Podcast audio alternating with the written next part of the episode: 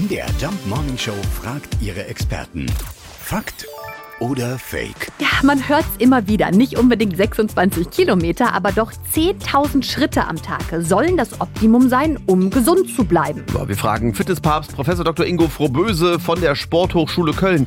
Stimmt die Zahl? Das ist richtig, denn jeder Schritt zählt für die Bewegung und wenn es mehr sind, umso besser. Allerdings muss es nicht diese marginale Grenze von 10.000 sein, denn das war bisher ein Marketinginstrument einer japanischen Firma, die einen Schrittzähler hergestellt hat. Und für viele sind diese 10.000 Schritte sowieso eine viel zu große Hürde.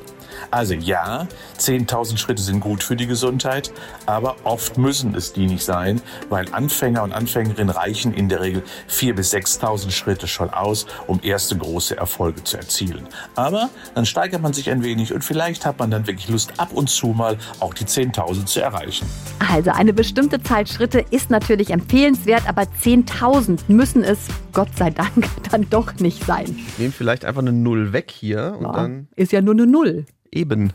Fakt oder Fake? Jeden Morgen um 5.20 Uhr und 7.20 Uhr in der MDR Jump Morning Show mit Sarah von Neuburg und Lars Christian Kade.